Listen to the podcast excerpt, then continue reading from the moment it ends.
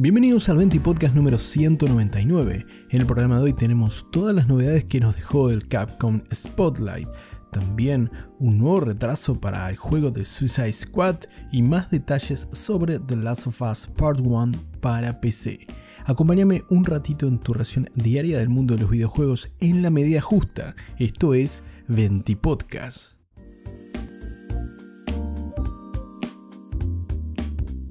Comenzamos el 20 podcast de hoy hablando por supuesto del evento de Capcom, el Capcom Spotlight, en el cual tuvimos algunos anuncios de ribetes menores y hubo alguna que otra bomba al respecto. Sí, seguramente ya sabes sobre la demo de Resident Evil 4 Remake, y si no lo sabes te estás enterando ahora, acompáñame unos minutos y te cuento más detalles.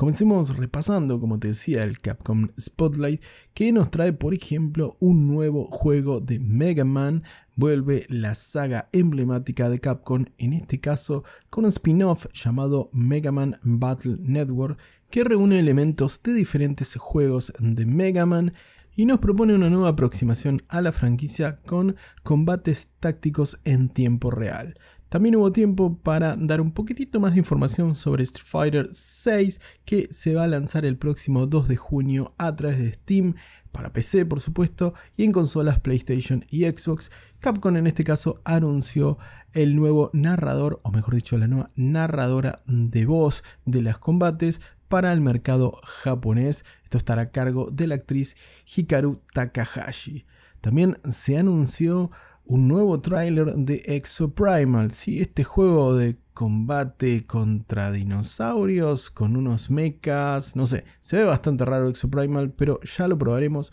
cuando llegue el próximo 14 de julio. Antes de eso, vamos a tener una beta abierta el fin de semana del 17 al 19 de marzo y también se confirmó que en el lanzamiento de día 1, el 14 de julio de este año, Exoprimal va a estar disponible para Game Pass. Recordemos, este juego de acción cooperativa va a llegar a PC y consolas. También en este Spotlight Capcom aprovechó para revivir la franquicia Ghost Trick Phantom Detective en un nuevo lanzamiento que tendrá lugar el próximo 30 de junio para PC a través de Steam, para PlayStation 4, Xbox One y Nintendo Switch.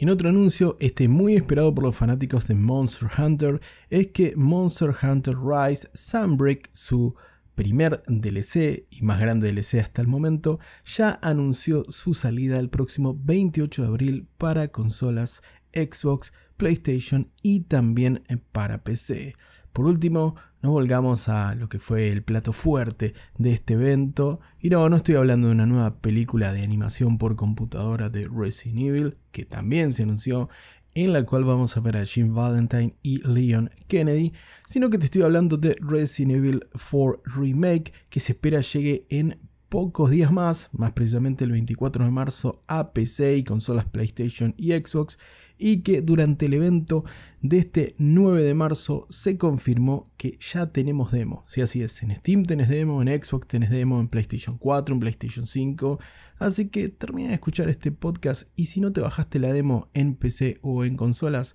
te recomendaría que lo hagas para que puedas vivir la primera parte de este juego, el arribo a este tenebroso pueblo por parte de nuestro protagonista, nuestro querido Leon Kennedy, y revivir esos momentos sin las voces raras de este pueblo supuestamente español. Eh, y digo supuestamente porque las voces del juego original eran una especie de cosa media latina, medio del Caribe, no se entendía muy bien. Sabemos que era que es que era no, que es un meme, va a quedar para siempre, pero en este juego eso está modificado, pero vas a poder revivir esos tétricos primeros instantes de Resident Evil 4 sin límite de tiempo, la juegas las veces que crees y te preparas para el próximo 24 de marzo cuando tengamos este nuevo remake para la saga Resident Evil con Resident Evil 4 Remake.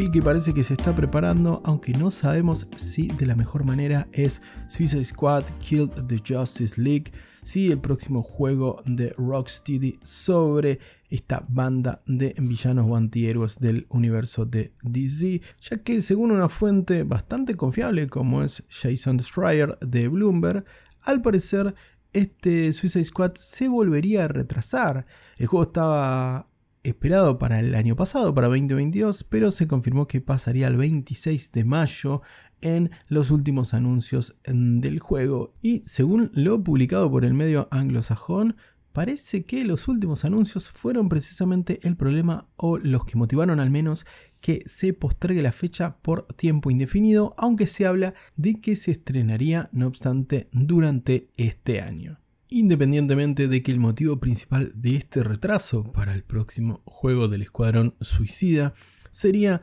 para pulir la experiencia de juego y para entregarnos un producto que esté a la altura de las expectativas, Bloomberg deja caer la posibilidad de que la mala recepción que tuvo el juego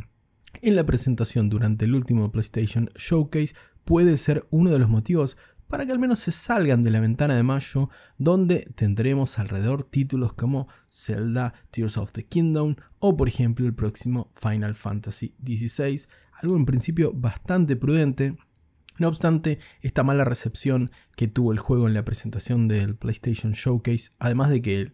las imágenes, el gameplay y el formato y la edición no fue la mejor presentación para el juego, y esto, según Bloomberg, parece que hizo un poco de mella e inclinó la balanza para que Warner Bros. postergue el título, por lo menos lo saque de esta ventana tan tan poblada que tendremos durante mayo. Si tenemos en cuenta que el juego se estrenaría durante el 2023, aún esto no ha sido desmentido ni confirmado por la propia Warner Bros. Realmente si se estrenase este año Cuesta creer que el juego pueda modificar algunos de los elementos que los fans en las redes sociales han criticado, como por ejemplo pase batalla y elementos más eh, asociados a un looter shooter que a un juego de aventura o incluso a un RPG. La verdad este Suicide Squad se veía que tiraba para este lado para el estilo de juegos como servicio, o al menos en su modelo de negocio, y que esto se iba a ver reflejado en sus mecánicas jugables, no termino de comprender por qué resulta en una sorpresa. Quizás algunos fans vieron el juego por primera vez durante el último PlayStation Showcase de febrero. Aún así, como digo, puede que Rocksteady recoja un poco de cable y más teniendo en cuenta a Warner Bros. con el exitoso Hogwarts Legacy que muestra un camino para los single player como vienen mostrando muchos juegos últimamente, como el exitosísimo Elden Ring, como el esperadísimo Final Fantasy XVI, que sí levantó mucho fervor de los fanáticos y del público en general. Parece que no es el momento para vender un shooter cooperativo, para vender un juego como servicio y Rocksteady está pagando quizás su anticlimática presentación y nuevos detalles que dio sobre el juego. Veremos si lo pueden salvar, la IP es muy potente, le puede sacar mucho provecho y Rocksteady demostró que con DC, más concretamente con Batman, supo hacer las cosas más que bien. Veremos si lo pueden salvar un poquito y si me sacan un poquitito de elementos tan forniteros, por decirlo de alguna manera, que creo que estos personajes, esta IP, debería ir por otro lado. Al menos así lo veo yo. Antes de finalizar el 20 podcast de hoy, toca hablar sobre la versión de PC para The Last of Us Part 1, el remake que salió en PlayStation 5 el año pasado y que tenía pensado el estreno el último 3 de marzo, pero se postergó para el 23 de marzo, así que toca esperar unas semanitas más. Lo que sí sabemos del juego ahora son las especificaciones técnicas que vas a requerir, la PC de la NASA que vas a requerir para jugar The Last of Us Part 1 como corresponde.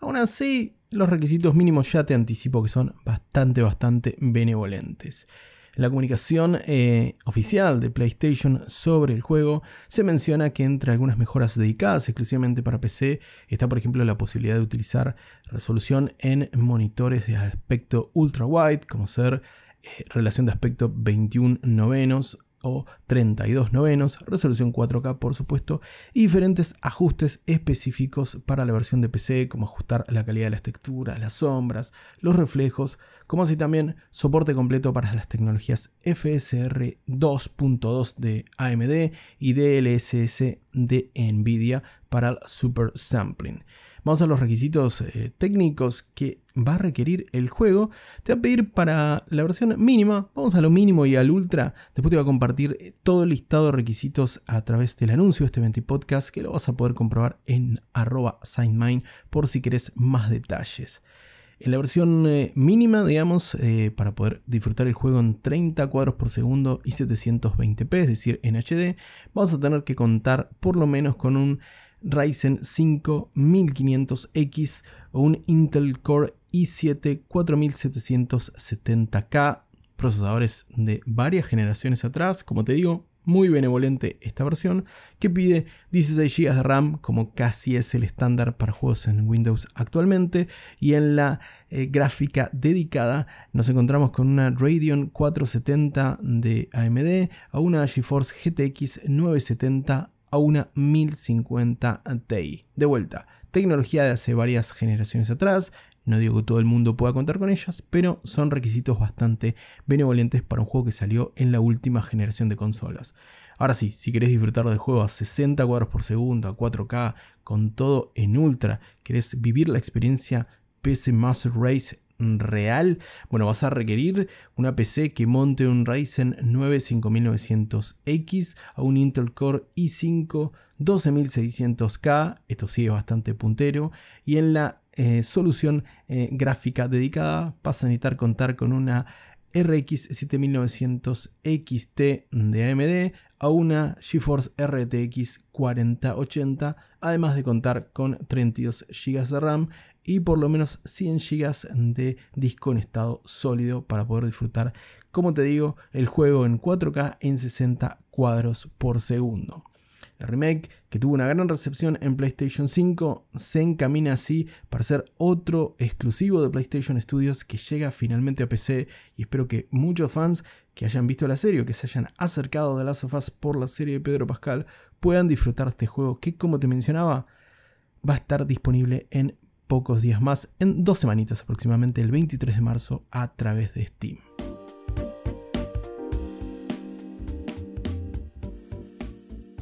Ahora sí, finaliza un nuevo 20 Podcast, te agradezco por estar del otro lado, no te olvides de compartir este contenido si te gustó el episodio de hoy, que me ayudas un montón a hacer crecer este humilde espacio. Nuevamente, gracias por tu compañía, te mando un gran abrazo y que tengas una muy bonita tarde.